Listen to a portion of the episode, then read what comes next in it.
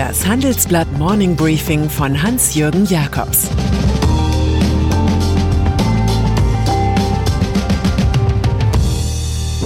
Guten Morgen allerseits. Heute ist Montag, der 15. Juni. Und das sind unsere Themen. Die verspätete Corona-App. Eine Affäre im Merkelland. IKEA-Konzern möbelt sein Image auf. Warn-App. Als es vor Monaten losging mit dem Seuchenthema Covid-19, nannte die Politik drei Bedingungen für Lockerungen. Erstens Maskenpflicht in Bus, Bahn, Flugzeug und in den meisten Läden. Zweitens Abstand, der bis auf Vollstopp in Theater, Sport, Konzertsaal und Oper quasi aufgehoben ist. Bleibt noch die App, die digital Kontakt mit Infizierten anzeigt.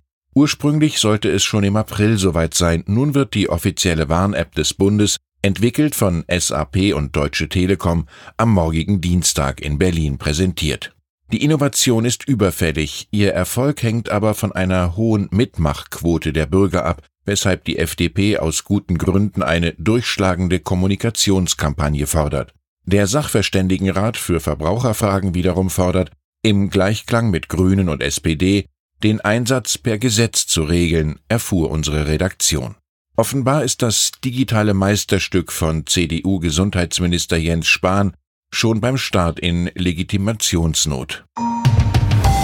Onlinehandel. Die gegenwärtige Euphorie über den E-Commerce, der durch Corona in neue Dimensionen katapultiert werde, dämpft Philosoph Richard David Precht im Handelsblatt-Interview.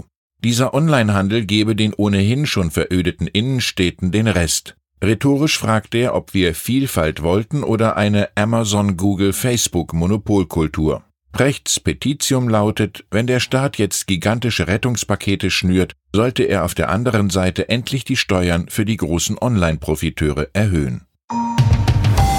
CDU Mecklenburg-Vorpommern ist die Heimat von Angela Merkel. Dass hier der jüngst durch eine Lobbyaffäre belastete, gleichwohl hochtalentierte Philipp Amthor bald CDU-Landeschef werden soll, umtreibt die Kanzlerin. Offenbar gibt es Versuche, die anstehende Wahl noch zu konterkarieren, seine Gegenkandidatin zog erst vor wenigen Tagen zurück. Der 27-jährige Bundestagsabgeordnete Amthor hatte sich für die von konservativen Granten umwölkte New Yorker Datenfirma Augustus Intelligence eingesetzt, unter anderem bei Bundeswirtschaftsminister Peter Altmaier, wie der Spiegel freilegte. Das sei ein Fehler gewesen, seine Aktienoptionen habe er zurückgegeben, sagt Amthor, die Forderungen nach einem Lobbyregistergericht werden lauter.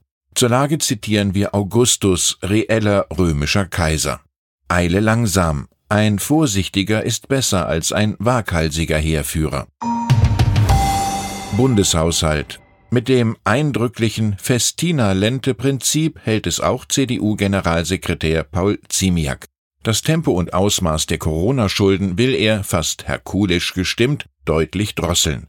Im Jahr 2030 sollte die Staatsverschuldung wieder auf dem Stand der Vor-Corona-Zeit sein, sagt Ziemiak im Interview, das Teil unserer Titelgeschichte ist. Hier ist die schwarze Null noch eine magische Zahl, während Koalitionspartner SPD bei der Schuldentragfähigkeit kein Problem sieht. Richtig überzeugen kann der CDU-Sparmeister allerdings auch den Chef der Wirtschaftsweisen nicht. Lars Feld hält eine zu frühe Konsolidierungsdebatte für kontraproduktiv. Wenn die Leute mit mehr Steuern und weniger Ausgaben rechnen, halten sie nun mal das Geld zusammen. Derzeit gesucht aber werden fröhliche, nicht zittrige Konsumenten und Investoren.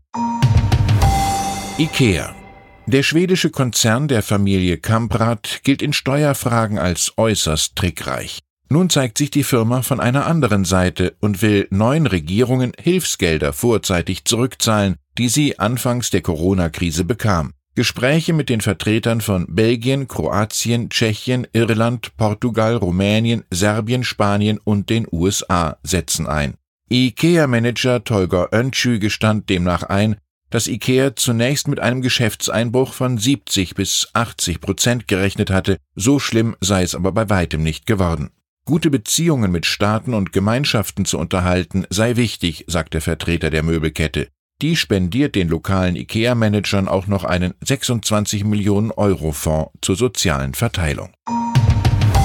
USA. Zum faktischen Start des US-Wahlkampfs steigern sich die Unruhen, die Präsident Donald Trump braucht, um sich als Law and Order Man nach dem Vorbild von Richard Nixon vor mehr als 50 Jahren zu profilieren.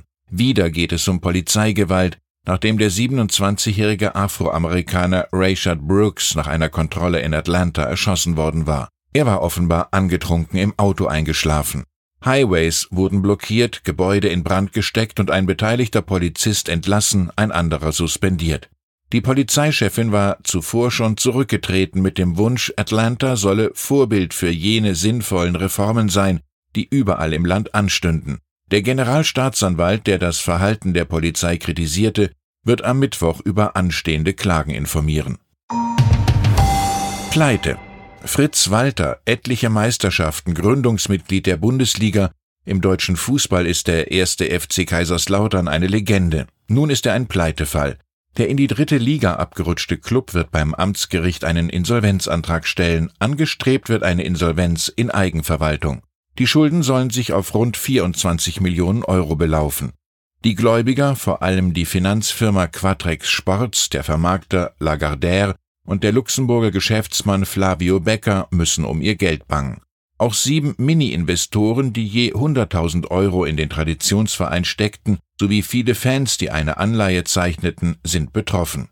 Der deutsche Fußball erlebt seine erste prominente Pleite. Es könnte nicht die letzte gewesen sein. Machtverlust. Und dann ist da noch der Schweizer Luxuskonzern Richemont des südafrikanischen Milliardärs Johan Rupert, der mit Ungereimtheiten auf sich aufmerksam macht. Personalchefin Sophie Gusset musste in der Heimstatt von Edelmarken wie Cartier und Piaget der Geschäftsleitung entweichen, nachdem stupende Gehaltsexplosionen publik wurden. Das Spitzengremium, bestehend aus acht Personen, hatte abkassiert wie nie zuvor. So erhielt Firmenchef Jérôme Lambert 8,1 Millionen Franken nach vorher 5,4 Millionen. Guisset selbst steigerte sich von 1,9 Millionen auf 3,1 Millionen. Dagegen mussten andere Manager und das einfache Personal Kürzungen von 20 bis 50 Prozent akzeptieren.